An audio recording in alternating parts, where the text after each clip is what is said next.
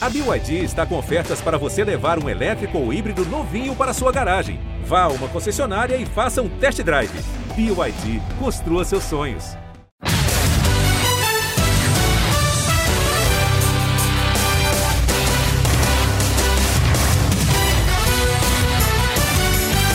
Fala galera, seja muito bem-vindo ao Primeira Descida, o seu podcast de futebol americano aqui no GE. Globo. Eu sou o Giba Pérez e estou aqui apresentando o programa interinamente, enquanto Fabrício Crepaldi tem outras responsabilidades com o Palmeiras. Para uma edição mais do que especial, né? Roupa de gala aqui para apresentar a edição número 100 do Primeira Descida, falar sobre a NFL e principalmente trazer a participação de vocês, fãs de futebol americano, que enviaram perguntas e mensagens para gente nas redes sociais. Comigo aqui para mais um episódio, Paulo Conde. Seja muito bem-vindo, Paulo. Grande Giba, obrigado. Parabéns a você, a, a, ao Rafa, a Clara, ao Fafis, todo mundo, né? Marcos, é, todo mundo que passou e ainda faz o primeira descida, agora centenário, né? Estamos ficando mais velhinhos. Mas é, pô, motivo de muito orgulho, acho que para todos nós. 100 episódios é coisa pra caramba, quando começou lá em 2019. A gente não esperava, talvez, que chegasse a tanto. Eu, particularmente, não sei se ia ter fôlego para tanto, e estamos aí com 100. Mas muito legal participar com vocês mais uma vez, amigos. E obrigado, lógico, né, aos nossos ouvintes, que sem eles não haveria razão de ser do primeira descida. Exatamente. Também por aqui, Rafão Marques. Rafão, essa semana, Rafão e eu vamos duelar oficialmente na NFL, né? Rafão, muito bem-vindo a mais um episódio do Primeiro Descido. É, tem que ver, duelo dá, tem uma noção de que tem uma igualdade aí. Depois dessa, das últimas semanas eu dei uma brochada com o meu Minnesota Vikings, mas de repente tem aquela, aquele sopro de esperança e vamos ver o que nos aguarda esse domingo. Obrigado, Giba, Paulão, Clara, queridos ouvintes. Episódio número 100 desse nosso bebezinho que a gente cuidou com tanto carinho, virou um molecão, tá praticamente um, um velhinho, né, centenário. E, cara, muito, muito orgulho de fazer parte disso aí. É agradecer todo mundo que fez parte dessa história. E quem nos atura aí semanalmente, ouvindo a gente e, e, dá, e manda mensagem, e dá pitaco, e joga junto. Isso aí é, é uma recompensa muito bacana por, por esse trabalho que a gente faz. Por último, mas não menos importante, Clara Casé, seja muito bem-vinda à centésima edição do Primeira Descida. Muito obrigada, eu sou a caçula da equipe, né? Entrei por último, mas é um orgulho muito grande fazer parte desse projeto que já está em 100 episódios. É, e poder estar tá construindo essa temporada com vocês é só assim, uma honra minha. E também agradecer todo mundo que é, dá esse feedback para a gente, que é muito importante. É isso, galera. Vamos começar pela, pela parte mais notícia mais quente da temporada da NFL. Nós tivemos já o jogo de Thursday Night, está sendo gravado na sexta-feira de tarde. O episódio foi ao ar na sexta-feira, então. É, mas vamos falar também sobre o Thursday Night, mas começando pelas notícias. Foi uma semana muito agitada nas páginas de esporte, nas páginas de saúde, nas páginas até policiais na NFL. É, acho que o caso mais, mais tenso de todos é o do Henry Ruggs, né? Wide receiver ex-Las Vegas Raiders nesse momento, que sofreu um acidente de trânsito que ele bateu num, num carro parado no sinal, dirigindo a mais de 200 km por hora e embriagado. Ele foi demitido imediatamente, né? O, o, o Raiders demitiu. Ele está preso nesse momento, respondendo ao caso, e a pena mínima no estado do Nevada é de dois anos, podendo chegar até 20 anos de cadeia. É uma situação que assim, não tem nem muito o que falar, né? Todo mundo sabe que é errado dirigir embriagado e, e o que ele fez é um, é um, crime inaceitável. Ele matou uma pessoa, ele tirou uma vida e provavelmente encerrou a carreira dele na NFL. Acho que não, a gente não tem nem muito o que falar sobre isso, né? Mas é um caso muito, muito sério. É, eu acho que o cara, se ele conseguir tomar um pouquinho de consciência do que ele fez, ele vai ver o, o tanto que ele, que ele estragou a vida dele, né? E, e dos familiares, por tudo, não só é, pela questão dele poder ser preso, que ele deve ser preso e deve ficar um, um, bom tempo aí na, na cadeia, mas por ter tirado uma vida de uma pessoa que não tinha nada a ver com, com a besteira que ele estava fazendo, e também por, pelo, pelo tanto que ele vai perder, porque ele era um cara talentoso, nasceu com, com uma dádiva que é a velocidade dele, que era um negócio que a gente viu poucas vezes na NFL, um cara que corria tanto quanto ele, é, que podia ter um futuro, que podia conquistar títulos, que podia ganhar muito dinheiro na carreira para ter uma vida boa e dar uma vida boa para a família dele, e isso tudo simplesmente foi jogado fora numa noite.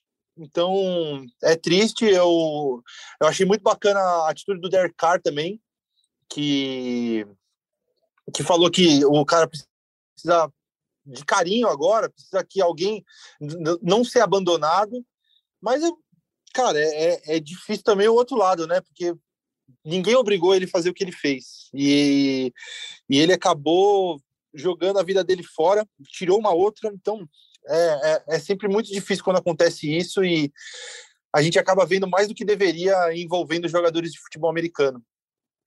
É, eu, eu acho que essa história do, do que ele merece carinho, isso é o papel de um amigo e de um, de um familiar. Os familiares do, do Ruggs e os amigos do Ruggs de fato precisam estar presentes com ele agora, porque é, é, por mais que ele tenha tomado a decisão de fazer isso, a consequência é dura psicologicamente, fisicamente, ele vai ficar preso e tudo mais. Então, ele de fato precisa do apoio de quem é próximo a ele. Mas eu acho que o nosso papel, enquanto jornalista, o papel de quem é alheio ao, ao, ao, Ruggs é criticar isso duramente, porque o que ele fez é um crime. Então, é, eu concordo que foi a atitude do cara legal, o cara é um, amigo dele, né? Jogava junto, então provavelmente são amigos, mas é inaceitável o que ele fez, é, sendo um atleta milionário, milionário, que tem totais condições de pagar alguém para dirigir para ele, ele dirigir embriagado em alta velocidade é absolutamente inaceitável e isso custou alguém que não, nada tinha a ver com a história, nada tinha a ver com o erro que ele cometeu. A pessoa não, não, não tinha nada a ver e estava parada no sinal com um cachorro dentro do carro de noite e morreu por causa disso. Estava no lugar errado, na hora errada. Então, não acho que seja o papel de quem não é próximo a ele de dar carinho a ele. Ele tem que ser cobrado pela, pela atitude que ele teve. Certamente. Não, e eu acho, eu acho que é muito, é muito o que o Rafão falou, assim. Ele destruiu a vida dele, ele destruiu a carreira dele e ele acabou com a vida de uma pessoa. E querendo ou não, ele vai cumprir pena, é, pagar pelas consequências, mas a vida dessa pessoa nunca vai ser reavida, sabe? Tem uma família por trás, tem amigos por trás, tem uma comunidade por trás dessa pessoa que vai pagar por um erro que outra pessoa cometeu, sabe? Então, é, eu acho que, é, de certa forma, a, fiquei até, entre aspas, feliz com a atitude dos Raiders, né, de é, tomar uma decisão tão é, rápida, né, de não esperar ele responder judicialmente, não esperar é, qualquer tipo de decisão, que é algo que a gente vê muito comum na NFL, jogadores e jogadores que cometeram crimes estão respondendo por crimes estarem sendo postergados na liga por questões de ainda estão respondendo na justiça ou o processo ainda não foi finalizado, é, porque eu acho que de certa forma é, mostra uma resposta do time, mostra que, pelo menos no âmbito é, profissional, entre aspas, não existe a possibilidade dele ficar impune, entendeu? Eu achei muito, muito acertada a decisão dos Raiders. É, o caminho que, que deveria ter sido tomado e foi tomado com agilidade nesse caso, até porque acho que o flagrante acaba pesando muito. Se, se fosse a suspeita, alguma coisa assim, a NFL passa pano mesmo, né? É, como foi o caso do Ray Rice no Baltimore, por exemplo, que enquanto era uma suspeita, estava sendo investigado e tudo mais, foram passando pano. Quando vazou o vídeo dele, dele agredindo a namorada no elevador, o Baltimore demitiu imediatamente, tomou atitudes até legais em relação a isso, mas no começo a atitude do time não foi legal. Então o fato dele ter sido pego em flagrante, com sinais de embriaguez, acho que acabou forçando a mão do Raiders, que teve uma atitude bem correta nesse caso, né? Fez o que tinha que ser tinha que ser feito mesmo. Aliás, que temporada Agora, do Raiders, né? Perde o técnico né, do escândalo do, dos e-mails, agora perde o jogador por uma irresponsabilidade, o, o, time monta, faz as escolhas, monta o elenco e tudo mais e, e acaba é, sendo afetado por coisas que fogem da alçada dele. Assim. É impressionante. É, e uma conjunção, né? Como você disse, o técnico demitido por racismo, o cara é preso agora, então é um, um turbilhão que, que envolve Las Vegas inacreditável. Passando agora para o setor saúde, temos o caso do Aaron Rodgers, que sinceramente é difícil até de, de, de falar sobre isso, porque é tão inacreditável o que aconteceu. Se o ouvinte não está por dentro, o Aaron Rodgers foi colocado na lista da Covid do Packers, vai ficar 10 dias afastado obrigatoriamente, porque ele não está vacinado. Só que, no começo da temporada, ele tinha dito que estava imune, imunizado, ele usou o termo imunizado. E o que levou todo mundo a crer que ele tinha se vacinado, que ele falou abertamente sobre isso, numa coletiva, ao ser perguntado, ele disse que estava imunizado e tal. E aí, essa semana, praticamente de, uma imunização racional, né? Ele é. praticou com o Tim Maia ali e tudo mais, é um negócio meio voodoo, é, meio alternativão tal. É, porque essa semana, ao, ao, ser colocado na lista da Covid por um teste positivo e for, ser divulgado que ele não tinha sido vacinado, as pessoas estranharam e aí descobriu-se que, na real, ele nunca esteve imunizado. Ele não estava vacinado ele fez um tratamento homeopático e pediu à NFL que isso fosse reconhecido como o mesmo patamar do que uma vacinação, que obviamente a NFL recusou. Só que ele passou a temporada inteira cumprindo os protocolos para um jogador que estava imunizado. Para completar o pacote, ele foi no, podcast do Pat McAfee, que é um ex-punter do Indianapolis Colts, que é um cara super extrovertido, engraçado a beça, e falou uma pá de barbaridade sobre a história da vacina, que a vacina causa infertilidade, um monte de mentira que é compartilhada na internet, que chega até as pessoas, e justificando que não se vacinou porque ele é alérgico a um componente da vacina de RNA mensageiro. Tudo bem, se ele é alérgico, ele não poderia tomar a vacina de RNA mensageiro. São duas que são essa, a Moderna e a Pfizer. Mas ainda tinha a vacina Johnson Johnson, que é dose única e não usa essa tecnologia. Só que ele justificou o caso do, do, dos, da, do problema de coagulação, que aconteceu em seis pessoas das milhares, milhões de pessoas que tomaram a Johnson Johnson já foi descartado por pesquisa. Então, ele divulgou um monte de fake news para justificar o fato de ele não estar vacinado, falou uma pá de baboseira, mas o que é o fato real que envolve a NFL sobre esse caso do Rodgers é ele vai ficar 10 dias afastado, não joga no final de semana, o Packers vai de Jordan Love contra o Kansas City Chiefs. Paulo Conde, você que, que não se manifestou ainda, o que, que você pensa sobre esse caso? É, eu estava aguardando a saliva, a energia, o que resta de paciência da gente para comentar o caso Rogers, né? Porque precisa ter muito disso, né? É, é impressionante que é, é impressionante e muito perigoso, né? Não sei o que vocês acham, mas é, é perigoso uma figura pública dessa, um, um ídolo do esporte nos Estados Unidos, um cara que tem um impacto gigantesco, né? Na, na, nas comunidades, né? É, inúmeras comunidades nos Estados Unidos, assim, o cara fala isso, quanta gente, né? Vai acreditar no que um cara desse está falando, né? E não vai fazer um, uma ressalva, não vai ter um, é, não vai não vai procurar checar se essa informação tá, é, é, muito perigoso, é muito triste isso que a gente está vivendo, né? Pessoas públicas com muito acesso à informação de qualidade. Você imagina que assim um atleta desse, ele ele ele, ele tá sob, sob conduta, sob consulta, melhor dizendo, perdão, diária com médicos.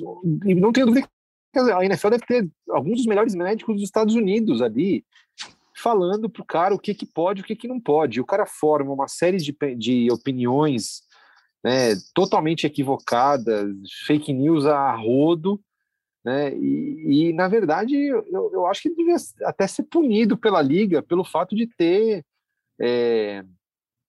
Isso ainda está meio obscuro como é que foi isso, mas, poxa, o cara ele, ele se beneficiou de uma mentira para não passar pelos protocolos que deveria, no sentido de é, o cara devia ser testado todo dia, devia usar máscara, máscara é, at all times ali, né, integralmente e ele não estava fazendo isso, né?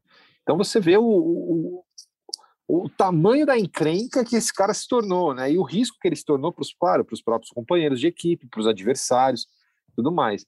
Então, assim, é um desastre de, de, de tudo, né? De humanidade, de civilidade, de relações públicas.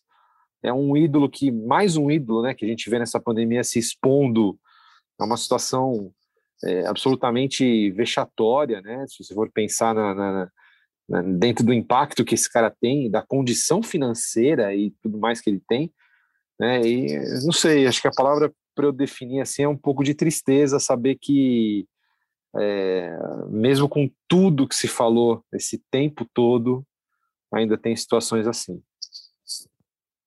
Não, e eu ah, acho é... que tem uma questão. Eu acho que tem uma questão muito grande. É muito com o que o Paulo falou, dele ser uma figura pública e uma figura pública dentro de uma esfera de idolatria. É, a gente está muito acostumado é, a cobrar atletas perante o desempenho deles. E, na verdade, a gente tem que cobrar atletas também em relação a o que eles fazem pela sociedade e o que eles estão fazendo. Se é, você pega o Aaron Rodgers e ele tá num cassino em Las Vegas, doidaralho, é, prejudicando o time de Green Bay em resultado, você vai ter uma cobrança absurda sobre isso, você vai ter torcedores ficando chateados, você vai ter é, isso é discutido em programas de TV, em programas de rádio, jornais, enfim.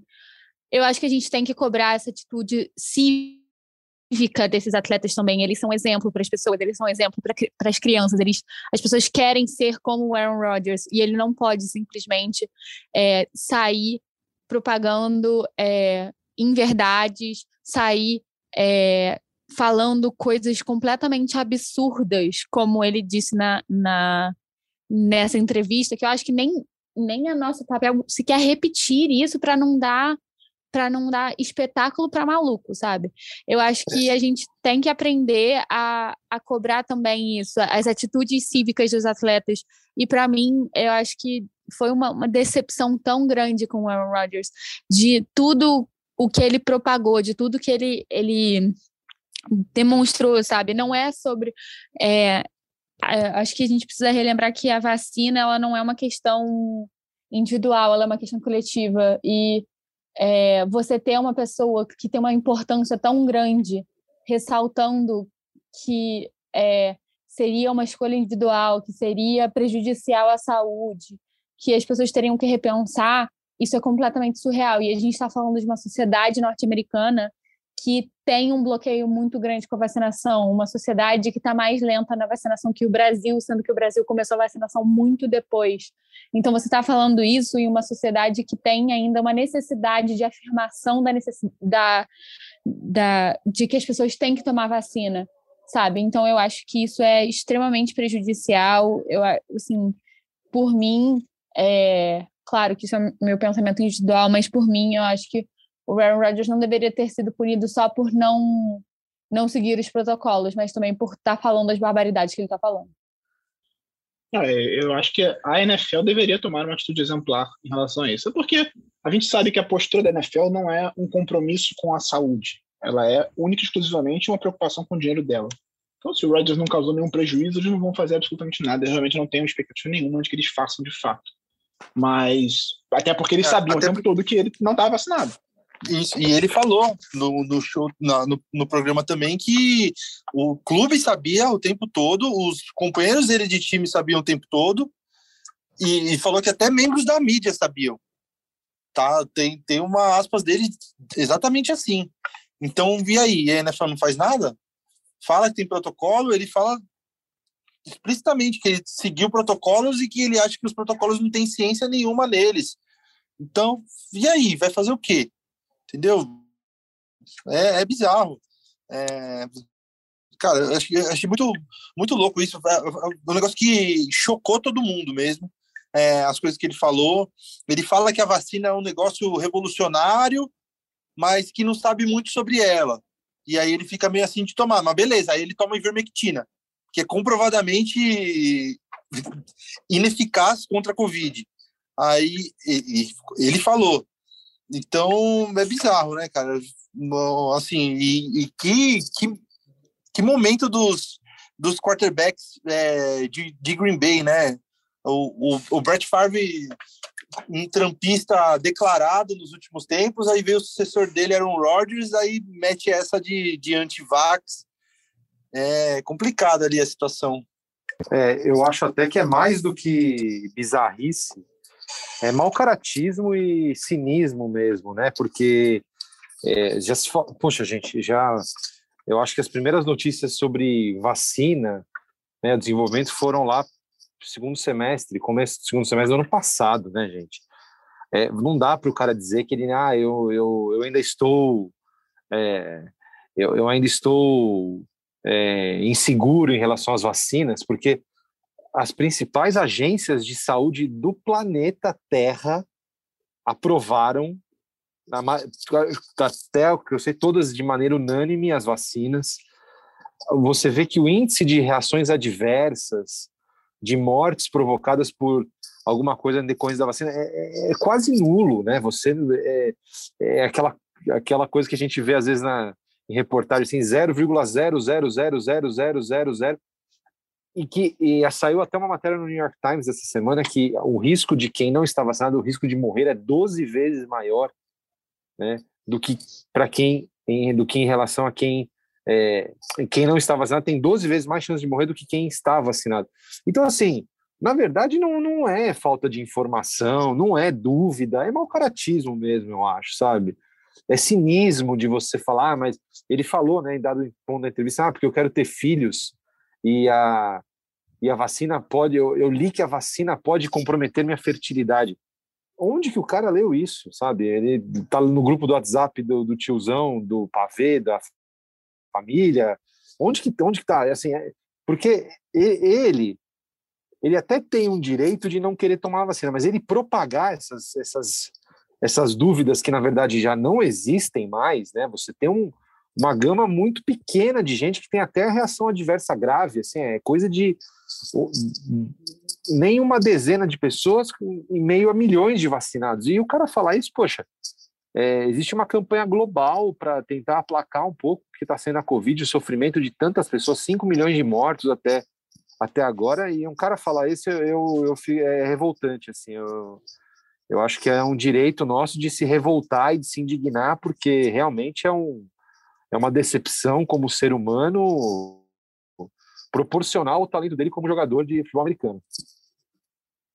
É, e é aquilo que, que a Clara falou, que vocês falaram todos. Ele tem uma plataforma muito grande, ele é um cara que fala para muita gente, que é admirado por muita gente. Quando ele propaga esse tipo de, de conteúdo, especialmente nos Estados Unidos, que está tendo muita dificuldade de vacinação e que a, a, a pandemia está voltando a ganhar força lá por causa disso, ele, ele é um responsável, tem que ser punido de todas as formas possíveis pelo que ele está tá fazendo, sabe? Ele está sendo muito responsável. é verdade. A própria, a própria agência americana, a FDA, ela liberou oficialmente já as vacinas. Ela já deu a liberação formal das vacinas que são autorizadas nos Estados Unidos, que são essas três, a Pfizer, a Moderna e a Johnson Johnson. Então, é, acabou, de, você... acabou de aprovar de 5 a 11 anos, né, Giba? Assim, você. Pois é. A, a coisa tá, tá acontecendo positivamente e o cara tá É, é, é um negacionismo total, né, gente? É, nossa, é, é um mau caratismo é um sem fim. milionário que tem condições de certamente pagar o melhor especialista do mundo para dar informações a ele e ajudar ele a, a, estudar. E é falta de interesse mesmo. O cara se informa pelo podcast Joe Rogan, que é, é eu vi um, um amigo, David Chiodini, é, um abraço para ele, falando no Twitter, beleza, vou lá na loja de tinta do meu, do meu tio, perguntar para ele como é que constrói um motor de avião. O que, que o cara tem a ver com isso, tá ligado? Não tem nada, o cara não tem menor conhecimento para falar sobre isso. Ele foi se consultar com o Joe Rogan, que é um, um dos podcasts mais famosos do mundo, aquele repórter do UFC. Olha, realmente, ele deve ter uma base maravilhosa para falar sobre, sobre pandemia. Ele é realmente um especialista no caso. E um, só um, um último comentário meu, assim, o que me revolta um pouco mais ainda em relação a Aaron Rodgers, por exemplo, Tom Brady, também fez declarações de apoio ao Trump. Ele, não sei se dá para dizer que ele é, ele é especificamente um trumpista, mas ele já fez declarações de, de apoio. Mas o Tampa Bay Buccaneers, a organização, e aí a gente, claro, está falando Bruce Arians, Tom Brady, vieram a público antes, da, antes, antes do começo da temporada dizer que a franquia estava 100% imunizada. Tô, toda a equipe está imunizada, estamos imunizados, apoiamos a vacinação, sabe? Então, às vezes, tem que deixar um pouco a sua ideologia, é, mesmo doentia, de lado E também é isso, isso que você falou, Giba, não ficar confundindo alho com bugalho, entendeu? Você, se informar com quem tem que ser um, informante fidedigno, né? Então, assim, ah, você tem ali um corpo de, de técnicos da FDA que aprovam as vacinas, sabe? São, são as pessoas,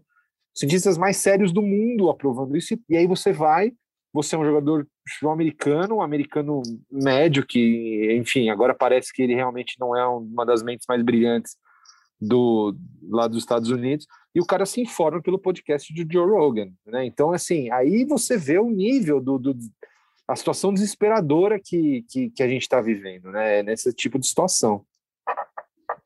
Não, e assim, na entrevista, até é, ele fala coisas relacionando a vacina a posicionamento político, relacionando a vacina a candidatos à presidência, né? Ele cita o Trump, cita o Biden. E eu acho que esse não é, não é nem sequer o mérito da, da nossa da nossa, de qualquer tipo de revolta, né? O posicionamento político do Aaron Rodgers, por mais que eu possa discordar ou concordar, não é a questão no, no, no problema, assim, não é algo que interfira nisso, mas é a questão de usar, é, propagar essa, essas inverdades sobre a vacina e faz, é, fazer isso algo que traçar isso como um, um, uma polaridade, sendo que, na verdade, ele, ele deveria se esforçar para é, trazer esse, esse, essa, essa, esse pensamento de que todos deveriam tomar vacina, que isso é benéfico para o país, isso é benéfico para que as pessoas possam voltar com mais segurança para as arenas de futebol americano, é, para, é, para assim, a vida seguir um pouco mais em frente, a gente possa ir aos pouquinhos saindo desse momento de pandemia, né? É, é isso, é isso. Falta de responsabilidade, é mau caratismo, como o Paulo falou para mim, assim, total. É, o cara é um completo irresponsável, porque não dá para dizer Hipócrita. que é falta de informação. Hipócrita, não dá para dizer hipócrita. que é falta de informação, falta de acesso à informação. Uma pessoa que não tem acesso à informação fala esse tipo de coisa, a gente entende. Não é o caso, né? Não é o caso. É, então... E, e assim, hoje, uma frase até que você retweetou aqui que foi a que me deixou mais revoltado. Ele, ele se diz que ele fala que não, não sou um terraplanista, não sou antivacina, mas aí ele fala: é, se a vacina é tão boa, por que, que as pessoas continuam pegando Covid, espalhando Covid e morrendo de Covid? Ou seja, não entendeu nada ainda. Que todos os dados mostram que quem está morrendo de Covid e quem está pegando Covid ainda é quem não se vacinou.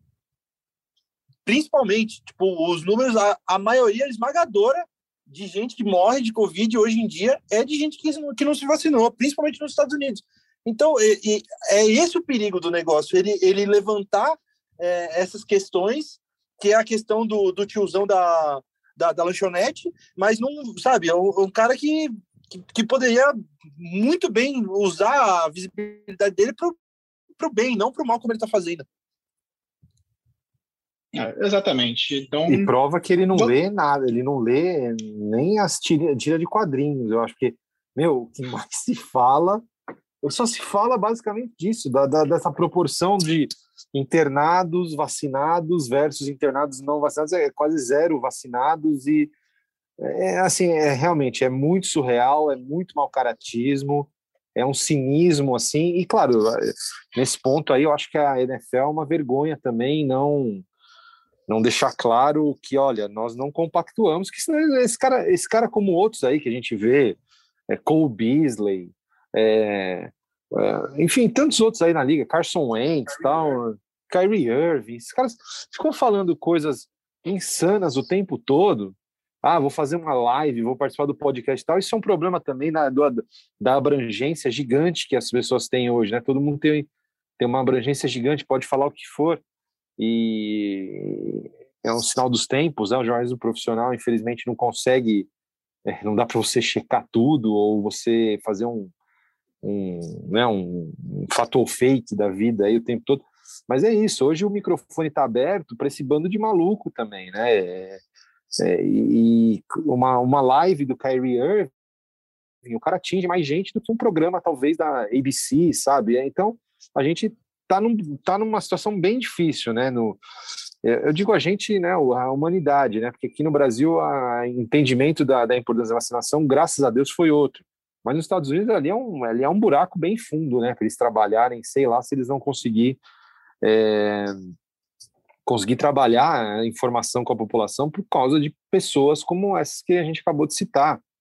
São formadores de opinião que, poxa, os caras jogam muito contra. Né?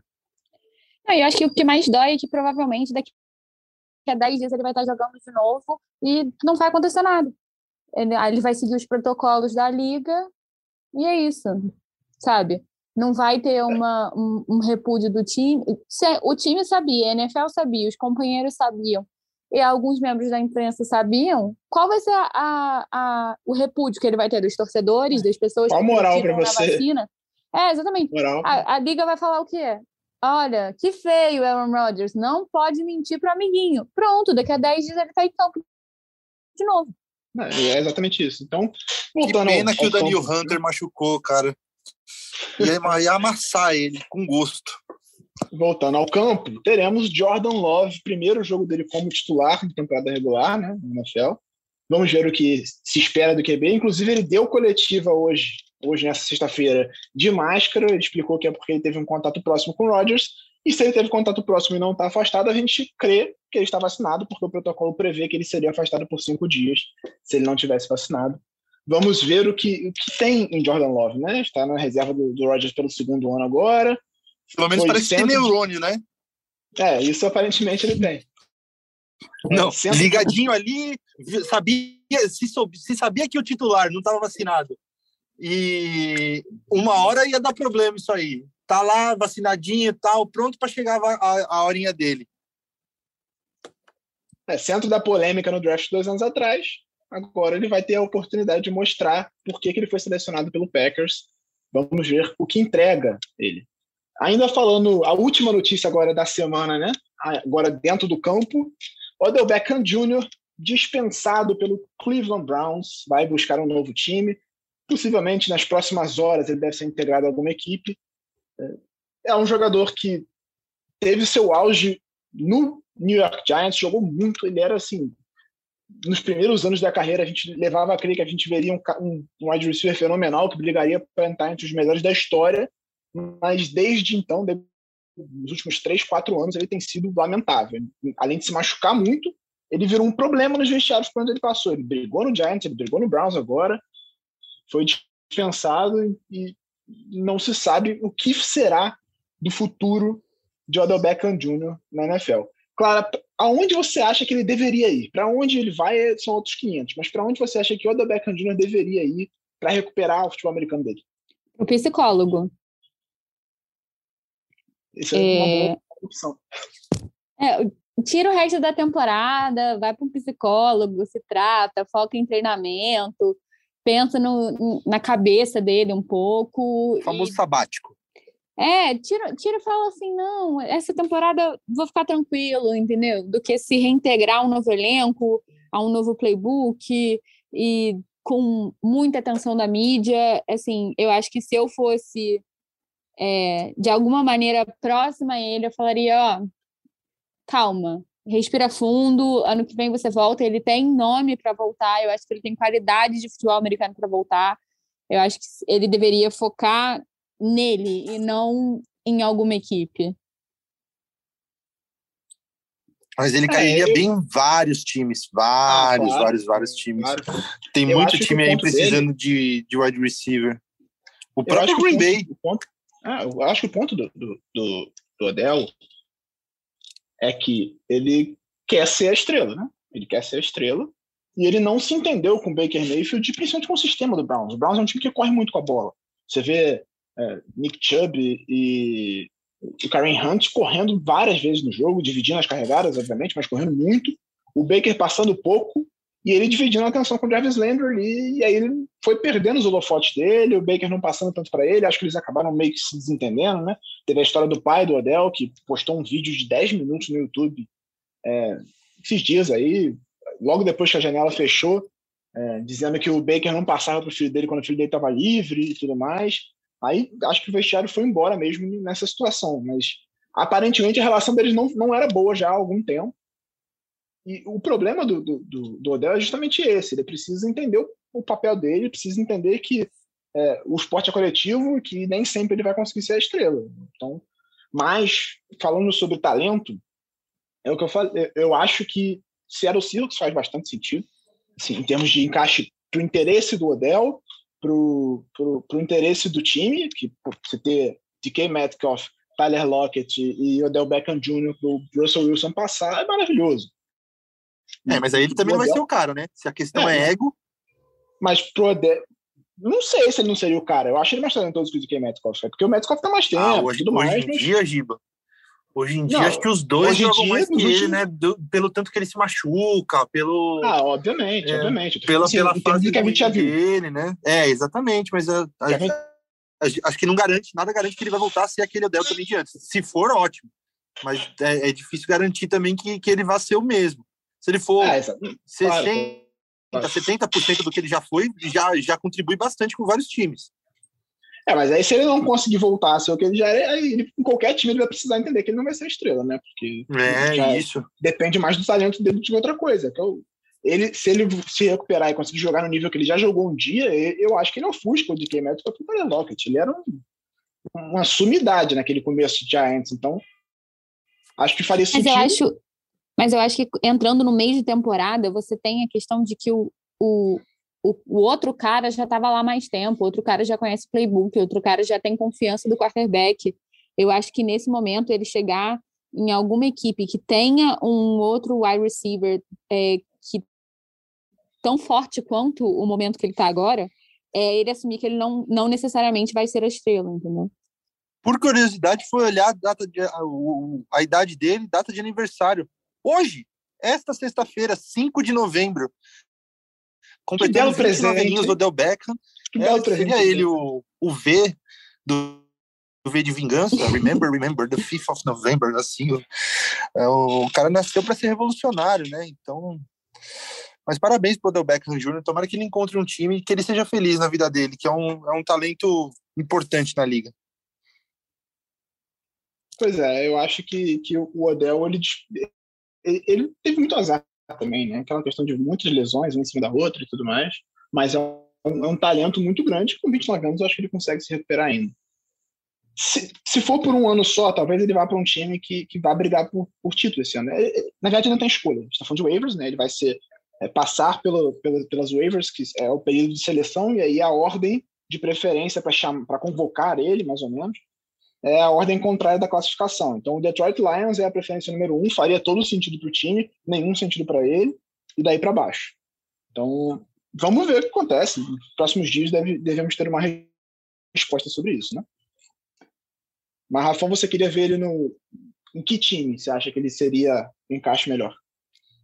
Cara, eu, pensando em onde ele pro, poderia produzir bem ainda, de uma forma legal, eu acho que o Green Bay eu acho que seria um lugar legal para ele, apesar de ser um, um rival de, de, divisão do time que eu, que eu torço.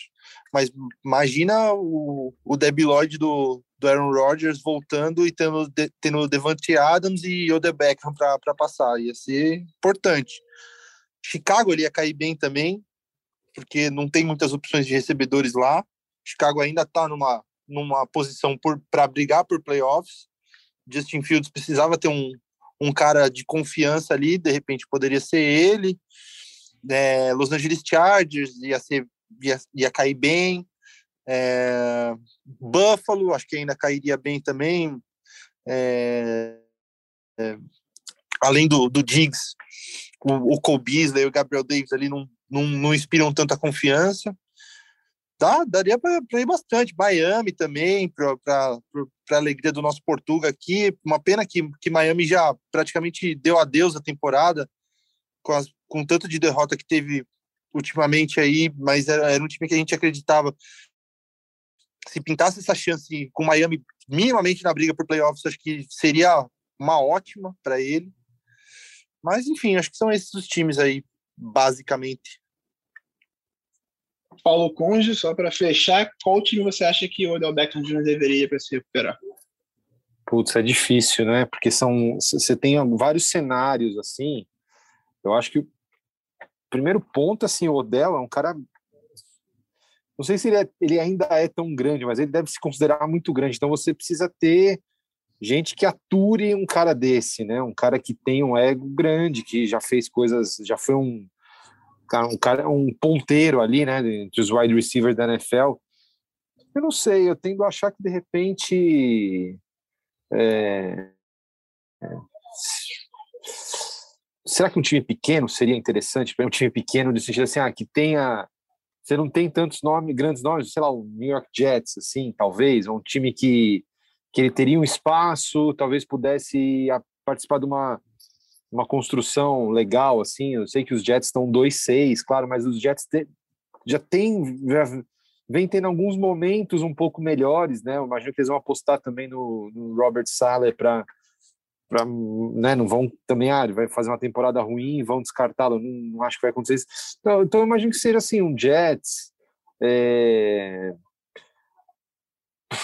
não sei, gente, sei lá, é meio difícil um Dolphins, alguma coisa, porque eu acho que assim, você vai botar ele numa equipe grande, que já tem grandes nomes, assim, uma equipe mais, é difícil o cara se adaptar, né, vai mudar o, o estilo de jogo pra, por causa dele, é, não faz muito sentido, não vejo ele indo para os Steelers, não vejo ele indo para os Rams, para os Bills.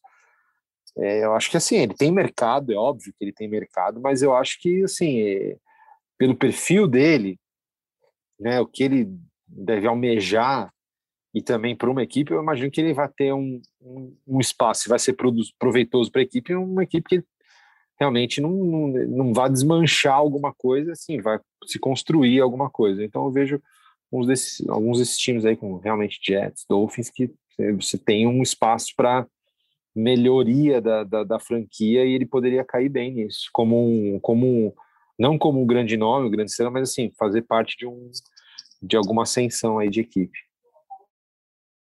E tem uma questão também, né, que é a questão de espaço no salary cap. Eu cheguei a ver uma lista é, que levava em consideração a ordem dos waivers, mas também os times que tinham espaço para englobar o salário do Odell e tal. E o primeiro era Jackson, o segundo era os Eagles. Assim, eu acho que, é, por mais que eu considere ele um grande jogador, acho que ele não, não teria nenhuma paz nos Eagles. Acho que a torcida não aceitaria é, esse pensamento de estrela dele. Acho que ele não, não daria certo nessa briga com a, a torcida de Filadélfia, que é chata. Mas era um, era um, tem essa questão, né? Um salário muito alto que nem todo time pode pagar, apesar de ter interesse, por não ter espaço no, na folha salarial. É, quem, quem for absorver ele, quem, vai, quem for contratar, vai ter que absorver um salário de 9 milhões nesse momento.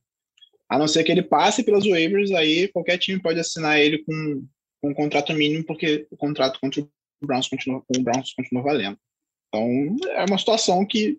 É, é, sim, eu acho que nesse momento da temporada ele chegaria para ou se ambientar e ajudar um time que briga por título, ou então ele iria para um time que é uma construção de futuro.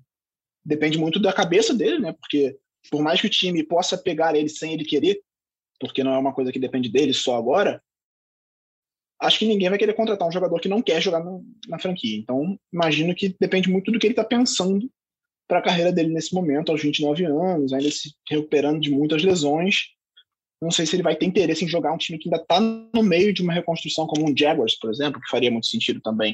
Porque você tem um, alguns bons wide receivers ali, mas não tem nenhuma estrela, ele seria o cara, o principal alvo do, do Trevor Lawrence, que também é um cara de muito potencial e tudo mais. Seria uma construção interessante também, mas ele está disposto a esperar um, dois, três anos para ser competitivo. Quem vai dizer é ele. Agora, abrindo a semana 9 da NFL, tivemos Indianapolis Colts contra New York Jets. Vitória do Colts por 45 a 30, podia ter sido bem mais. O Colts tirou o pé de uma forma até preocupante ali no segundo tempo. Estava 42 a 10 o jogo, no meio do terceiro quarto, e o Colts começou quase a brincar com o Jets. Assim. Você via a defesa relaxando muito nas, nas coberturas, sendo bem, diria, conservadora, né? Se preocupando muito com o fundo do campo. E deixou o Jets dar uma reagida, mas nada muito perigoso. E foi um scoregame, né, Rafão? Você que gosta de scoregame, esse jogo foi um scoregame. Tava na ponta da língua. O scoregami número 1069 da história da NFL, 45 a 30. Que noite maravilhosa para o futebol americano. E achei até surpreendente ser um scoregami, porque normalmente scoregami a gente vê, depois de tantos jogos, a gente vê aqueles jogos que tem, sei lá, um safety, dois extra points errados e dá um, um placar que não é tão, tão, tão usual na NFL. Mas esses são, sei lá, são seis, field, seis touchdowns e um field goal de um lado, três touchdowns e três field goals do outro. Então, é um placar que seria Ou esperado. quatro field goals e um safety, né? Quatro, quatro Pois é. touchdowns e o safety. 30 pontos. Pois é, eu, eu achei até, assim, surpreendente que fosse um scoregami. Pois é. Surpreendeu também, mas a gente sempre fica encantado quando essa maravilha da matemática acontece e da, da, da casualidade. É, e o, falando sobre o Colts, eu acho que o Colts é um time muito, muito. é, acho até inexplicável a campanha do Colts, que nesse momento é quatro, são, se não me engano, são quatro vitórias e cinco derrotas na temporada, porque é um time que tem bons momentos, que rouba muito a bola dos adversários e comete poucos turnovers, o saldo é muito positivo, mas apesar disso, tem uma campanha muito ruim. né? É uma campanha que, se for olhar o saldo de, de, de turnovers da, da temporada, você vê os, os cinco primeiros times todos com campanha positiva e só o Colts não tem campanha positiva. É difícil explicar o que está acontecendo com o Colts nesse momento, né? É, então, mas é, é um time que começou perdendo os três primeiros jogos, né? Perdeu, começou 0-3 e teve jogos difíceis, né? O primeiro perdeu pro, pro Seahawks em casa, com o Russell Wilson ainda jogando e tudo mais. Aí depois perdeu pro Rams na semana 2 por um field goal de diferença. Perdeu pro Titans também, que é confronto de divisão e tal. Aí deu uma recuperada. E no jogo do domingo, já o jogo, o, último, o penúltimo jogo, né? Do, do Colts no jogo do domingo passado, começou avassalador contra os Titans. Começou ganhando por 14 a 0, jogando bem, pressionando e deixou o Titans reagir e, e acabou perdendo na prorrogação. Então, e era um jogo importantíssimo, né, para para as pretensões do time na divisão, porque agora, em vez de estar tá 3-5, podia estar tá 4-4 com o Titans 5-3 a um jogo de diferença só do, do, dos Titans, agora tá, tá dois, três jogos de diferença, perdendo o tiebreaker, né? Porque perdeu os dois jogos na, na temporada para os Titans. Então vai ter que ir atrás da, da vaga por, pela, pelo wild card. Ainda dá. É, é um time, como você falou, varia, é, é muito. oscila bastante, né? O Carson Wentz também eu acho que ele tá, ele tá sendo melhor do que a gente imaginava, tá sendo um pouco mais regular. O Jonathan Taylor tá um absurdo essa temporada mesmo, jogando super bem. O Michael Pittman é um cara que o, que o, o Carson Wentz encontrou uma, uma ligação boa com ele, uma, uma conexão boa. Então é um time que, de repente, pode beliscar uma vaguinha de playoffs aí, mas tem que ser um pouco mais regular, né? Eu acho que é, isso é, é importante. Pois é, é claro que conhece muito bem o Carson Wentz. É, o que esperar dele nessa temporada, a gente já viu que ele tem jogado melhor do que, do que na última temporada, pelo menos, né? Será que você acha, você acha que ele consegue levar o Colts para os playoffs, por exemplo? Cara, eu acho que na a última temporada eu tenho, eu acredito muito para mim que tinha algum alguma coisa maior, assim, além do Carson, além do, do Doug, eu acho que existia um clima em Filadélfia que nem se voltar, se fizesse a seleção do milênio da NFL, aquele time conseguiria dar certo. Eu acho que era, era uma coisa de vestiário, além das habilidades é, dele. Ele jogou muito mal na última temporada. Na verdade, é, se você parar para ser honesto, né, ele teve um ano muito bom, foi quando o Eagles ganhou o Super Bowl. No ano seguinte, ele mostrou, é, só que ele se lesionou. No ano seguinte, ele mostrou que ia se recuperar, lesionou de novo. É, e aí, quando ele consegue, ele consegue fazer uma, uma temporada inteira, se lesiona na, na primeira rodada dos playoffs e depois não consegue jogar bem, eu acho que é uma coisa muito de cabeça também. Acho que se, se ele tiver a cabeça, ele tem qualidade, ele é um bom quarterback. Ele não, não jogou o que ele jogou em 2017 porque ele deu um golpe de sorte. Só que eu acho que isso que que é o ponto chave para mim, para mim do Carson, né? Tipo, ele não, ele às vezes comete uma, uma bobeira no fim do jogo, ele não, ele não, às vezes não passa confiança, ele dá um, umas bobeadas. E eu acho que é, é esse ponto, assim, a cabeça, tudo depende da cabeça dele. Se ele tá bem, se ele tá num lugar bom, ele vai conseguir ser um quarterback, ah, um quarterback espetacular? Não, mas ele vai conseguir ser um, um quarterback que leve esse time a uma vaga de wild card. Mas ele, ele também, às vezes, dá um, vira uma chavinha que você fala, não é possível que esse seja o cara que jogou os últimos 10 drives e aí ele chega e faz besteira no 11 primeiro, entendeu? É, o jogo contra o Titans foi, foi basicamente isso, né? Ele fez um grandíssimo jogo e ali na reta final ele espalhou a farofa para todos os lados, né? Ele sofreu uma interceptação dentro da end zone, que colocou o Titans em vantagem, o jogo estava empatado. Aí no drive seguinte ele recebeu a bola e foi interceptado outra vez. E ele não vem cometendo muitos turnovers na temporada, não tem sido uma coisa que a gente está vendo demais. Ele fez isso nas últimas temporadas, mas esse ano ele está jogando bem, está protegendo bem a bola, mas ali, naquele momento, ele entrou em pane naquele jogo. E era um jogo muito importante para eles, para brigar pela divisão, porque se eles ganham, eles encostam. O Titans estaria numa situação bem diferente agora, porque era Titans, confronto direto, na sequência do Jets, que é um jogo, como a gente viu, fácil de ganhar. Agora já, já são outros 500, né? Antes da gente dar andamento ao bolão, a Clara tem as perguntas dos nossos internautas que participaram desse episódio número 100 do Primeiro Descida e ela vai trazer aqui para gente. Então, a gente separou é, algumas perguntas. Uma, eu vou começar com a que eu achei mais fofa, porque não, não é nem só uma questão é, de técnica e opinião e tal, mas o Gustavo Henrique mandou assim: Olá, pessoal do Primeira Descida. Eu gostaria de saber por que cada um escolheu a franquia que torce em poucas palavras se tem algum motivo ou história legal, ainda mais que não são times populares no Brasil como Patriots e Cowboys. Adoro podcast. Eu achei muito fofa essa pergunta. Então, eu vou começar. A Clara trouxe pra gente, eu começo. Eu, eu escolhi o Ravens. Foi uma coisa, foi, foi um, um, uma conjunção de astros, eu diria. Eu, primeiro jogo que eu vi foi Arizona Cardinals contra Pittsburgh Steelers no Super Bowl. E aí eu ganhei uma simpatia pelo Cardinals ali naquele jogo, queria que o Cardinals ganhasse, e tomei raiva dos Steelers. Então eu comecei a odiar os Steelers antes de gostar do Ravens. E aí no ano seguinte, eu fui torcer pro Ravens naquela final de conferência de 2011. Foi no ano seguinte, não, foi uns anos depois. Eu fui torcer pro Ravens na, na final de conferência de 2011 contra o Patriots. E aí o Ravens perdeu com o field goal errado de Billy Candice nos últimos segundos. Field goal de 39 jardas, se não me engano. E ali começou-se a criar relação. No ano seguinte, o Baltimore foi campeão do Super Bowl, já torcendo, já acompanhando os jogos e tudo mais.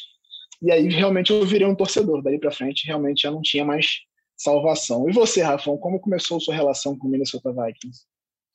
Ah, ah, que bacana relembrar essas coisas.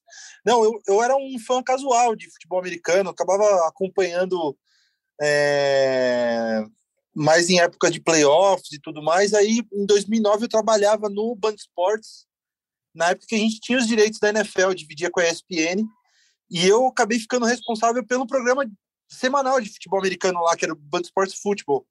E aí tinha o Ivan Zimmerman, tinha o Paulo Mancha, que está comentando hoje na ESPN, tinha o Silvio Júnior, e, e a gente, eu acabei começando a fazer a produção do programa, colocava no ar e tudo mais, e aí eu falei, ah, pô, tô gostando de acompanhar aqui, tem, tem que escolher um time. E na época, na temporada de 2009, foi a primeira temporada do Bet Favre no, no Minnesota Vikings. O time estava bem, chegou na final de conferência. E, e aí eu acabei escolhendo o Vikings, que era aquelas coisas bestas, também era um time roxo, como é o Sacramento Kings, que é o time que eu sempre torci na NBA. Eu falei, ah, vou torcer aqui para um time roxo, tá bem e tal, tem o Brett Favre que é o cara histórico na NFL, e acabou ficando no Minnesota Vikings e, e aí, né, como se cria essa relação na dor, né, perdemos a, a final de conferência lá de 2009 para o Saints na prorrogação, num lance besta e tudo mais, e aí o, o lado sofredor pega, fala, vou torcer para esse time aqui que nunca ganhou nada, continua sem ganhar nada e, e provavelmente vai ficar sem ganhar nada por um bom tempo relação construída na dor dura mais com o time. Eu tenho, tenho isso para mim, porque eu também comecei a torcer na derrota na final de conferência. Então, acho que é, é bem assim. Clara, por que você torce para o Philadelphia Eagles? Eu comecei a assistir a NFL por causa do meu pai. E aí eu foi temporada 2011, 2012, né, quando o Giants ganhou o Super Bowl. E aí eu, eu sempre tive muito isso para mim. Mesmo quando é uma liga que eu quase não acompanho, eu falo, não, meu time é time tal, porque eu preciso ter alguém para torcer. E aí eu sou uma grande entusiasta da cidade de Nova York. falei, vou torcer para um time de Nova York. Aí eu falei, pô, o Jets é muito ruim, vou torcer para o Giants. E aí eu tava vendo um jogo do Giants contra o Eagles, eu achei o capacete do Eagles maravilhoso. Corta para janeiro, eu fui para os Estados Unidos, para a cidade de Nova York. Eu estava em Nova York naquele jogo contra o Green Bay nos, nos playoffs, né? Que a cidade foi ao delírio, as pessoas fazendo festa na rua e tal. Eu falei, ai, que legal. Entrei numa loja, vi uma camiseta com o capacete do Eagles, e aí eu, que não entendia muito de futebol americano, falei, nossa, você é aquelas pessoas, assim, muito não clubistas que torcem pro, sei lá, Vasco e compram uma camisa do Corinthians. E aí eu comprei a camiseta e mostrei pro meu pai muito animada. Falei, olha que legal essa camiseta que eu comprei. Ele falou assim, ah, então, você achou que você era Vasco e torceu pra, comprou uma camisa do Corinthians? Se é Vasco, você comprou a camisa do Botafogo. Aí eu falei, ah, tá. Aí o quê? Pão dura, achei o capacete bonito. Falei, não, meu time agora é Eagles, dane-se que o Giants vai ganhar um Super Bowl daqui a duas semanas. E aí eu comecei a torcer, peguei aquela temporada bacana de é, 2013, logo no início, apesar da gente não ter ganhado nada, e criei um vínculo com Filadélfia que acho que me identifiquei muito com o estilo de torcer por Filadélfia, e acho que foi isso que me encantou mais. Paulo Conde, como começou sua relação com o Pittsburgh Steelers?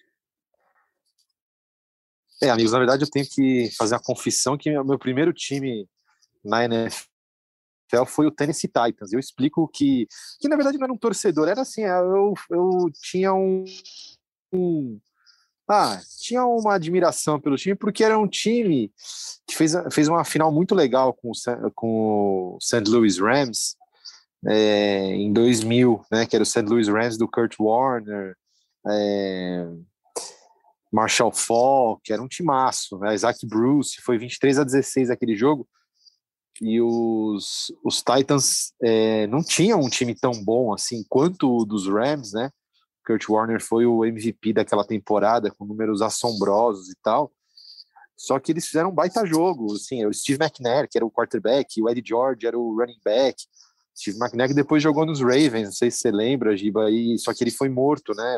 Sofreu um. Foi morto, mas era um ótimo jogador e tal. E aí eu, assim, eu simpatizei com os Titans, mas os Titans, assim, nunca brigavam, tirando aquela, aquele Super Bowl, nunca brigavam por nada, assim, e assim, não era uma torcida, eu só simpatizava, achava legal, o time que chegou naquele Super Bowl e fez, e lutou pra caramba, ficou a uma, bola, uma posse de bola de empatar e levar pra prorrogação. E aí, os Steelers, na verdade, eu comecei a torcer naquela na final é, contra o Seahawks em 2005, 2006, que era um time que assim, é, aquele time, pô, era um time com uma defesa absurda e eles tinham ganhado dos Colts em Indianápolis e os Colts tinham feito uma campanha, sei lá, 15-1, Peyton Manning voando assim.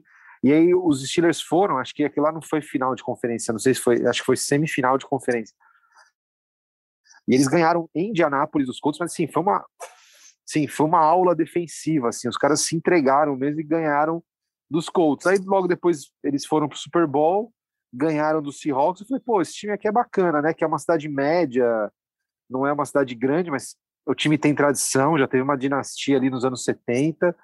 Sei lá, eu queria evitar, assim, ah, Cowboys, próprios Patriots, é, é, Raiders, Giants, assim, esses grandes centros, assim, Los Angeles, é, Oakland, 49ers e tal. E eu falei, ah, vou torcer para os Steelers, né? E aí eu dei sorte que eu peguei uma fase que era um timaço, né? Era, era o Big Ben nos áureos tempos, Troy Polamalu, logo depois daquele título contra o Seahawks, o Jerome Betts se aposentou, o Bill Cowher, que era o treinador, também se aposentou, aí depois veio o Mike Tomlin, ah, putz, era um timaço. Tinha o. Putz, como é que chama o wide receiver? Heinz Ward. É, era um baita time. Risadinha. O Risadinha. O Risadinha que era, nossa, o Risadinha era desleal pra caramba, o que ele dava nos, nos defensores nossa, fora das câmeras. Nossa, o cara era um. Famoso bicho, né? sujo. Né? Exatamente. Mas era um timaço. Depois teve o Antônio Holmes também. Antônio Holmes, exatamente. Ah, teve grandes jogadores, Mike Wallace, né? E, e assim, sei lá, em seis anos o Steelers foi para três Super Bowls, né? Ganhou dois, perdeu um. E aí acabei que fiquei, ah, vou torcer mesmo. Aí eu fiquei mais torcedor de fato, né? Cheguei aí lá, lá em Pittsburgh, ver um jogo no Heinz Field e tudo mais, tenho camiseta. Eu, aí eu posso dizer que eu virei torcedor. Se quando era o Titans eu era mais um, um simpatizante, aí, com os Steelers aí a partir de 2005, 2006, aí eu virei torcedor mesmo e é meu time. Eu torço, eu acho que eu torço até mais do que pro São Paulo, assim, de verdade, assim. Não, tenho mais, eu fico mais, eu fiquei meio bravo, puta, perdemos outro dia. Pô, ai, pra quem que perdeu? Que eu fiquei bravo pra caramba. Ah, não, não dá pra ficar perdendo pra esses times aí. Mas é isso. É, acho que é o time, sei lá, do meu coração mesmo, sabe, que eu me preocupo é mais os Steelers do que time de futebol aqui do Brasil mesmo. Ah, eu me estresso com o Ravens bem mais. É, bem então, é isso. Tranquilamente. Assim. Sei do que você tá falando. Não porque meu time é bom, não. É porque realmente eu, já, eu, eu acho que eu já desisti, sabe? Então eu me estresso muito é, mais com é... que é quem eu tenho esperança de ganhar alguma coisa. Não, mas é isso também. Eu não, li, eu não ligo muito, assim. Ah, São Paulo foi campeão paulista esse ano. Tipo, ah, legal, bacana. Mas, pô, quando o Chile vai pro Super Bowl é, é maior euforia. Vai, vai longe dos playoffs, sei lá. Eu fico mais eufórico, assim, digamos. Rafão, Rafão tá ao meu lado, acho que é até bom falar. Pela primeira vez em um ano e meio, eu estou fazendo um podcast aqui do lado do Rafa. A gente está numa, tá numa ilha aqui de edição, fechados aqui para fazer. Pô, e acho que desde fevereiro de 2020 a gente não gravava junto podcast. Então, assim, aos poucos vamos retomando. E o Rafa é o verdadeiro herói aqui, porque todos os outros aqui têm título de Super Bowl, para contar. E ele não, não desiste do Vikings, que é o que? Tetra vice.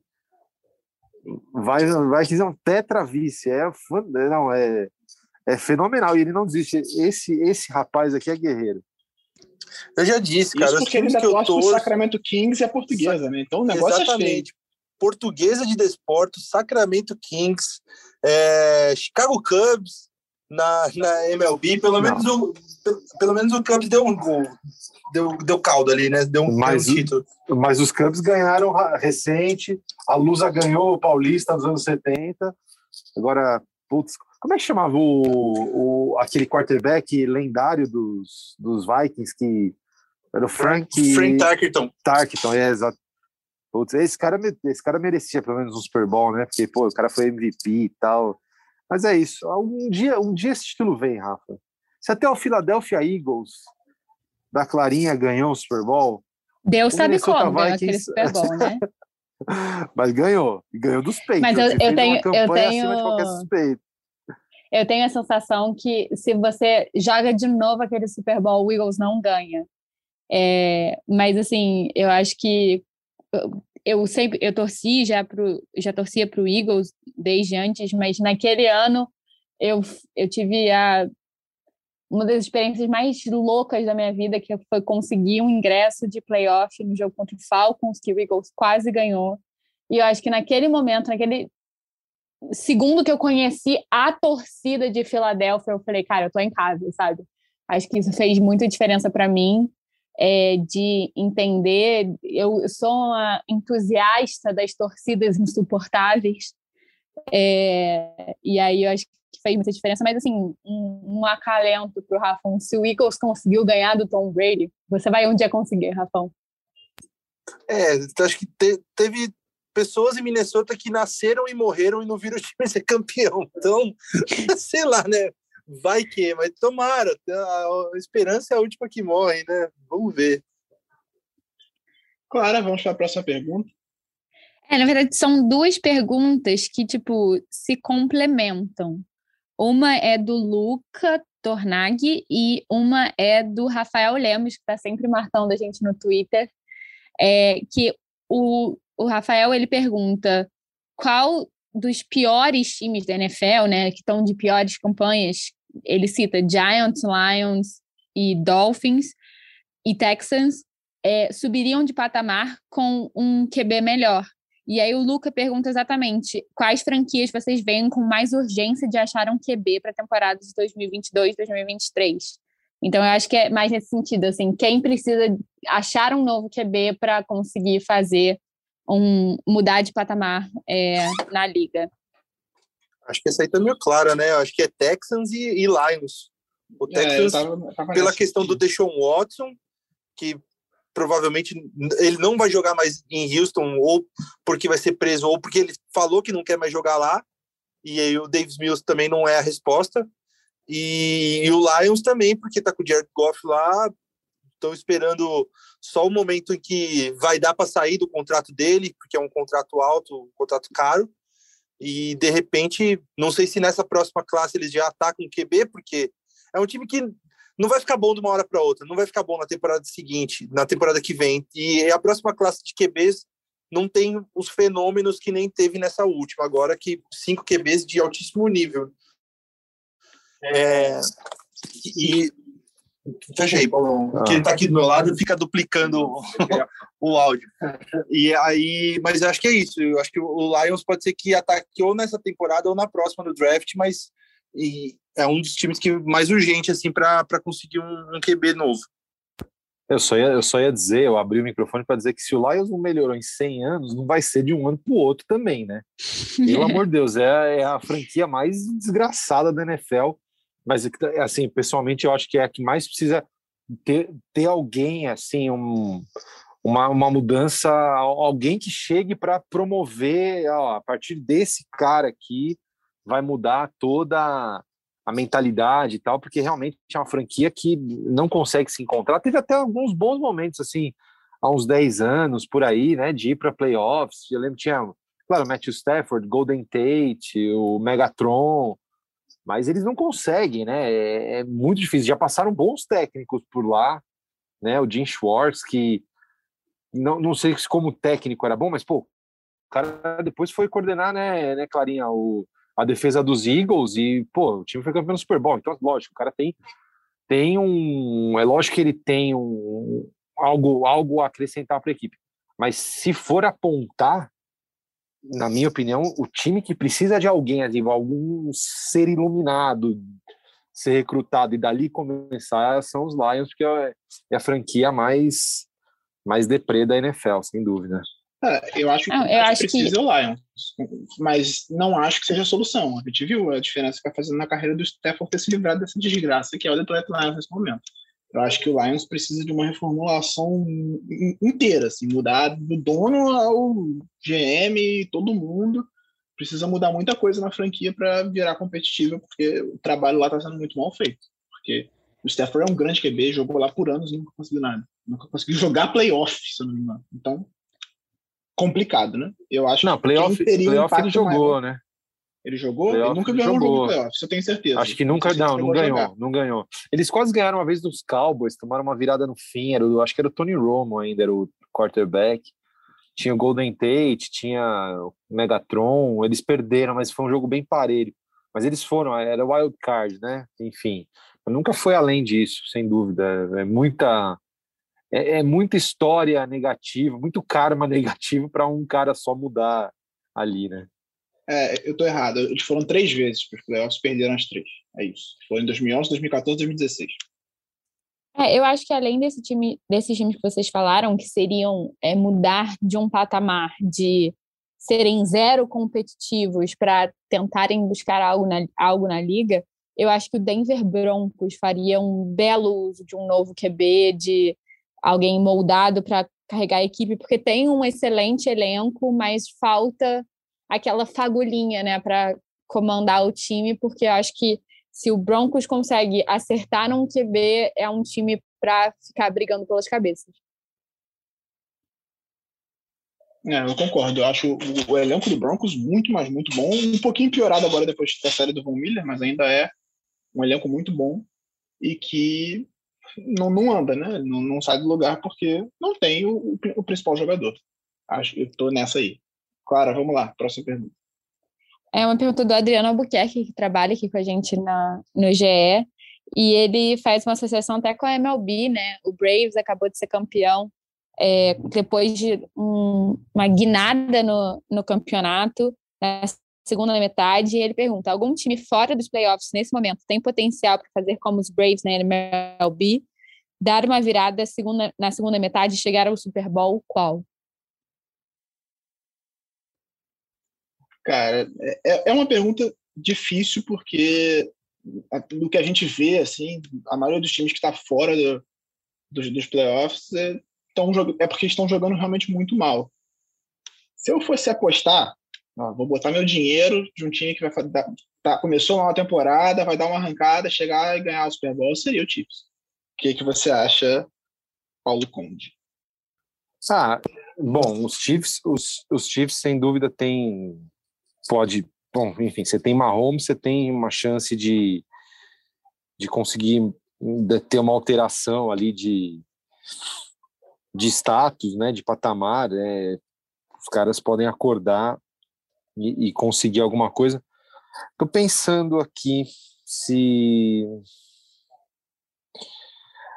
Bom, os Browns, né, também, né, gente? Eu acho que os Browns podem ser um time que, assim, é muito aquém do que a gente viu e esperava, do que a gente esperava para essa temporada, mas é um time que 4-4, né, entrando nessa rodada, é um time que tem chance de embalar algumas boas vitórias. É que é, é até surpreendente, né? A gente esperava muito mais, né? Eu não esperava que eles fossem perder para os Steelers, até comentei no nosso grupo ali. Os Steelers é um time muito bizarro, né? Que perde para umas tranqueiras, aí vai e ganha do Bills, ganha dos Browns, não sei. Mas é, eu me surpreendi pelos, pelo lado dos Browns. Eu falei, não, os Browns não deviam perder para os Steelers atualmente. O time é muito melhor, mais bem formado. Mas eu colocaria os Browns também, além dos Chiefs. Acho que eu colocaria esses dois nesse momento. Clara, quem você faz essa eu aposta acho que as fichas? É, foge um, um, pouquinho da regra, porque hoje o time não, não ainda estaria no cenário de playoff, indo por vaga de wildcard mas é, é um futebol americano que eu particularmente gosto muito de assistir, que é o futebol americano do Chargers. Eu adoraria que o, o Chargers tivesse essa essa embalada para ir para um, um título. Hoje eu acho que é o time que eu mais gosto de ver jogar na liga. De estilo de jogo, de fluidez. É, então, assim, é um pouquinho roubadinha, porque eles ainda estariam se classificando como wild card, mas eles têm uma divisão é, bem difícil, né? Eles, no momento, eles estão com uma uma vitória a mais é, do que o, o Kansas City, é, mas é um time que eu gosto muito e acredito muito no futebol que apresenta. Rafael Marques, sem ser o Minnesota Vikings, qual você acha que poderia dar uma arrancada e ganhar o Super Bowl? É, nem no Vikings estou acreditando muito. É, eu acho que ah, citaram bons exemplos, né? Na, todos da AFC. Se fosse tá, escolher um time da NFC, eu acho que pode ser o 49ers, né? O 49ers não tem empolgado por enquanto. É, teve algumas derrotas bem é, preocupantes para o torcedor. O time não, não, não tá engrenando, mas é um elenco forte é, que tem sofrido com lesões também, de repente se encaixar Trey Lance volta de lesão e começa a jogar bem já logo de cara, ou o Garópalo também. Tudo depende. Para um, um, time ter uma arrancada dessa, depende dessas coisas meio inusitadas, né? Mas eu acho que o, o 49ers é um time que, que tem capacidade para dar uma reagida e, e é um time que a gente estava botando uma fé desde o começo, né? Então, acho que, que pode ser uma. É, a NFL tem uma coisa que, não que seja comum na MLB, mas é muito raro um time que não fica na primeira, na primeira campanha, ou, ou no máximo na segunda, ir para o Super Bowl. Assim. Nos últimos anos, o padrão é que os dois primeiros façam a final de conferência e um dos dois vá para o Super Bowl. O, o, Bucks quebrou isso ano passado, o Bucks avançou no wildcard e ganhou o Super Bowl. E antes dele, só o Ravens, em 2012, 13, que tinha feito isso. O resto foi, foi, tipo, geral, melhor campanha, ou pelo menos segunda melhor campanha. Então, se acontecer, vai ser um, uma, vai ser o início de uma sequência interessante. Assim. O time dar uma arrancada, recuperar, passar para o wildcard e chegar no Super Bowl. Vamos lá para Clara, mais uma pergunta. É, então, essa pergunta é do Gabriel Vicente, é, grande torcedor do Philadelphia Eagles, tá? Eu não conheço ele, mas converso muito no Twitter com ele sobre os dilemas de ser torcedor dos Eagles. E ele pergunta: o Saints é o time que mais me intriga na temporada, capaz de atropelar Green Bay, ganhar dos Bucks e ao mesmo tempo perder para Panthers e Giants. Qual é o real Saints? Esse time tem condições de chegar aos playoffs? E se estivessem na posição de Sean Payton, ligariam para o Rivers? Ah, legal, bom. É que eu acho que o, o Panthers é um time muito desbalanceado porque tá com uma defesa absurda. A defesa do. É o Saints, Rafão. Ah, o, o Saints, desculpa. É que eu, eu falei, eu falei Panthers, né? Falei uhum. Panthers pensando Saints, desculpa. Mas é isso. O, é, o Saints está com uma, uma defesa absurda, jogando super bem. É uma defesa que, que ganha jogos. O Camara fazendo uma boa temporada, mas nada de, de espetacular. E, e, é um ataque que não, que não passa muita confiança, né? É, seja porque estava com o James Winston de titular e ele acabou se machucando, agora não, o último jogo ganhou com, com o Trevor Simeon é, em campo, um time que paga uma bala para o nosso querido Taysom Hill, para o famoso canivete suíço que não, que não faz nada.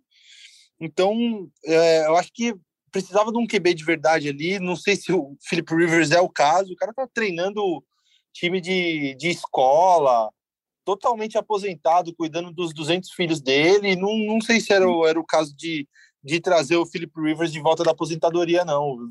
É, é, de volta vem aquele velho caso. Por que não Colin Kaepernick? Ou, sei lá, Cam Newton também, que estava fazendo pré-temporada aí até outro tempo atrás. Então, acho que tem outros nomes, talvez, que, que poderiam contribuir mais do que o, que o Philip Rivers no mundo. Eu concordo, até porque o Philip Rivers já não fez uma grande temporada no ano passado. Ele jogou muito mais ou menos pelo Colts, né? E, e foi um, um, dos motivos pelo Colts perder no, nos playoffs. Porque o time estava jogando muito bem aquele jogo e ele não estava jogando bem. Ele teve dificuldade. Então, o Rivers teve bons momentos na carreira, apesar de eu não ser um grande entusiasta dele. É, ele jogou em alguns grandes times do, do, do Chargers e chegou em playoff, quase levou, quase ganhou daquele daquele Patriots 2007, né? Mas não vem num grande momento e já estava mal quando estava jogando. Agora que ele está um tempão parado, realmente não tem a menor condição. Hum, acho que o Ken Newton faria sentido, apesar de ele também não ter feito uma grande temporada no ano passado, mas ainda assim me parece um cara um pouco mais focado, preparado. O Kaepernick, eu já desisti de, de, de contestar, assim. Já, já cheguei à conclusão de que realmente ninguém vai contratar ele e, e acabou a carreira dele. Porque não tem explicação. Você vê uns caras jogando aí que não é possível que o Kaepernick não mereça uma chance. Não acho que ele seja um fenômeno, ele era um bom QB, que num sistema que se adaptasse às características dele, ele conseguiria jogar em bom nível. Mas, enfim, já aparentemente a carreira dele já acabou por decisão dos, dos donos da NFL, não por causa do, dos atributos físicos dele. Depois de tanto tempo parado, acho muito difícil que ele volte a jogar. Você contratar o Philip Rivers, tirá-lo da aposentadoria e já fazia um tempo aí, já, a última temporada foi ruim, acho que talvez faça mais sentido se apostar no Cam Newton, que jogou e tem talvez um, sei lá, um jogador um pouco mais jovem, um pouco mais novo do que o Philip Rivers, tudo mais. Aí a questão do Kaepernick, nossa, depois de cinco anos, quase seis anos que ele saiu da liga, conseguiu um espaço novamente, isso aí acho que já é favas contadas que não vai voltar, né? Acho que só se acontecer alguma reviravolta muito grande. Mas é isso. Mas os Saints, eu, eu acho que, enfim, são um time com potencial de causar um, um tremorzinho aí, sim. Só que realmente eles estão numa divisão complicada com o atual campeão da liga né? E, mas, lógico, conseguiram vencer os, os Bucks. Acho que é, é um time que está na briga, sabe? É que eu acho que, claro, você deixa sem o Drew Brees, né? Sem o Drew Brees saudável, bom dizer, você perde aí muito do seu poderio ofensivo, do seu poder de ataque. E o James Winston é isso, essa é, sempre foi muito irregular. Mas, enfim, acho que a gente está no, no, miolo da temporada, basicamente, e os Saints estão muito na briga. É um time que tem um técnico campeão do Super Bowl, a gente tem que, claro, valorizar isso. Mas é ver, não sei, acho que as coisas estão bem irregulares aí, é difícil apontar muitos caminhos. Ah, nossa, está dentro, está fora. Sei, acho que os Saints tem um time aí que pode sim fazer playoff e incomodar nos playoffs. Eu não coloco os favoritos, mas não me surpreenderia em nada se eles conseguirem fazer um, de repente, passar por umas finais de conferência, talvez, não sei. É que não eles correm por fora, bem por fora. É, o Saints, a minha grande questão é que o Saints é uma grande defesa, mas o ataque eu acho que vai acabar limitando eles em algum momento. Assim. A hora que eles dependerem do ataque deles, eles não vão conseguir ganhar o jogo. Porque você não tem um QB confiável, você está sem seu melhor wide receiver, você tem muitos problemas nesse ataque. A defesa vem carregando o time, é, e o ataque depende único exclusivamente do Camara. Basicamente é o único ser humano confiável na, na unidade. Então, eu imagino, eu acho que é um time que é muito competitivo, vai dar trabalho, vai, vai arrancar vitória contra time que, que briga por, por playoff, por Super Bowl, mas que no fim vai acabar sendo limitado pelo, pela, pela falta de peças talentosas no ataque. É, eu acho que o Saints pode acabar sendo extremamente decisivo é, para quem vai no, nos playoffs, levando em consideração essa capacidade de, de ser uma pedra no sapato, né? De, de times que Green Bay hoje, né?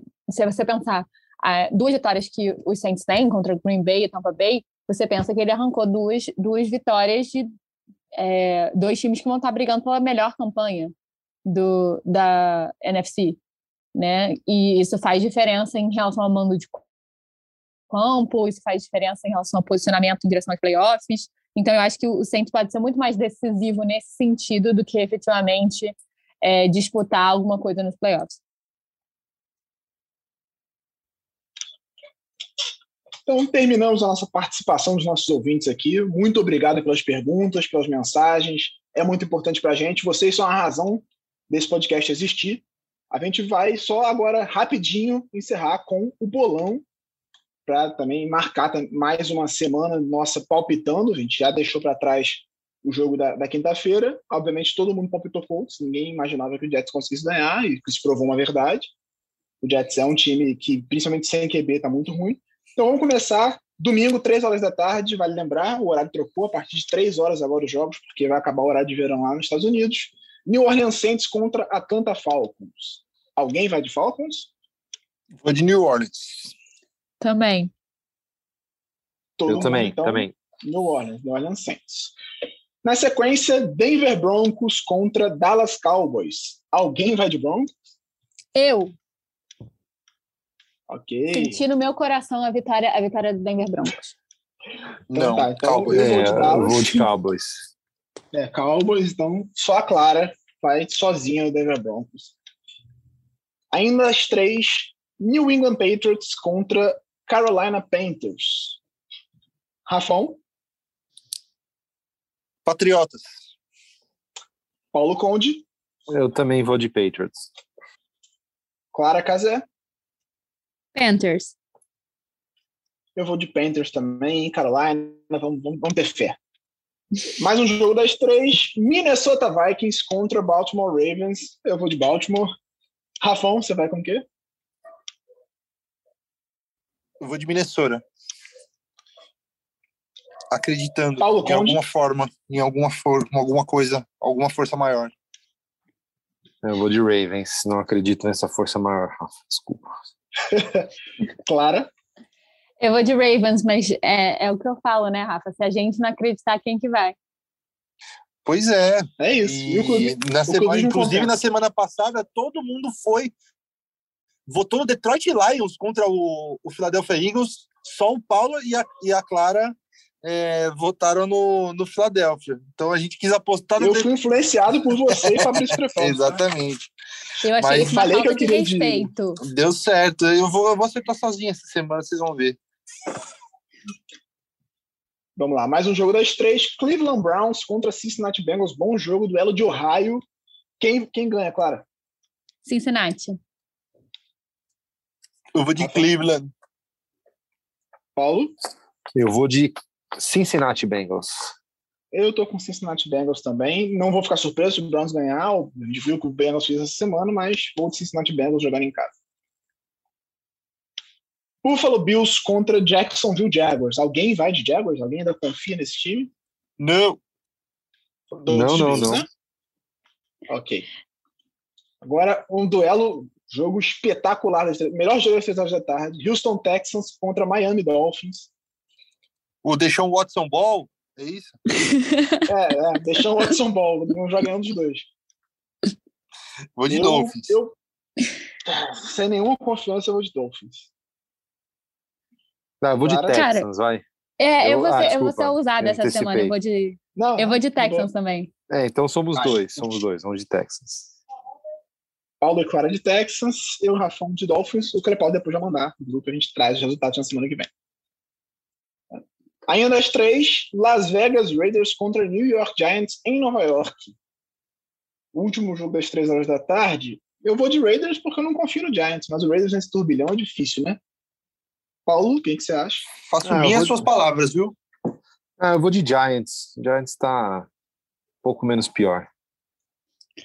Eu vou de Raiders. Clara? Então temos três no, no, no, Raiders e só o Paulo sozinho no New York Giants.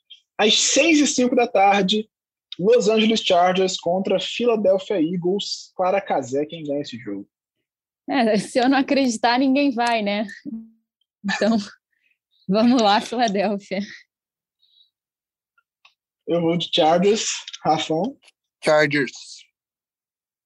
E eu vou de Paulo. Chargers também. Também de Chargers, meus amigos.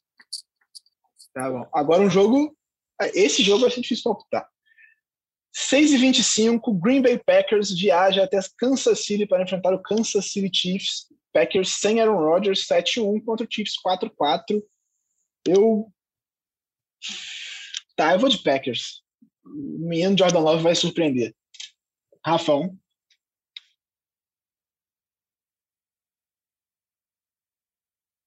Meu microfone estava fechado aqui, não estava conseguindo. Eu vou de Kansas City. Eu acho que Green Bay com QB reserva é, Kansas City com a faca no pescoço. É, eu acho que vai dar Kansas City. Eu concordo. Vou de Chiefs também. Claro.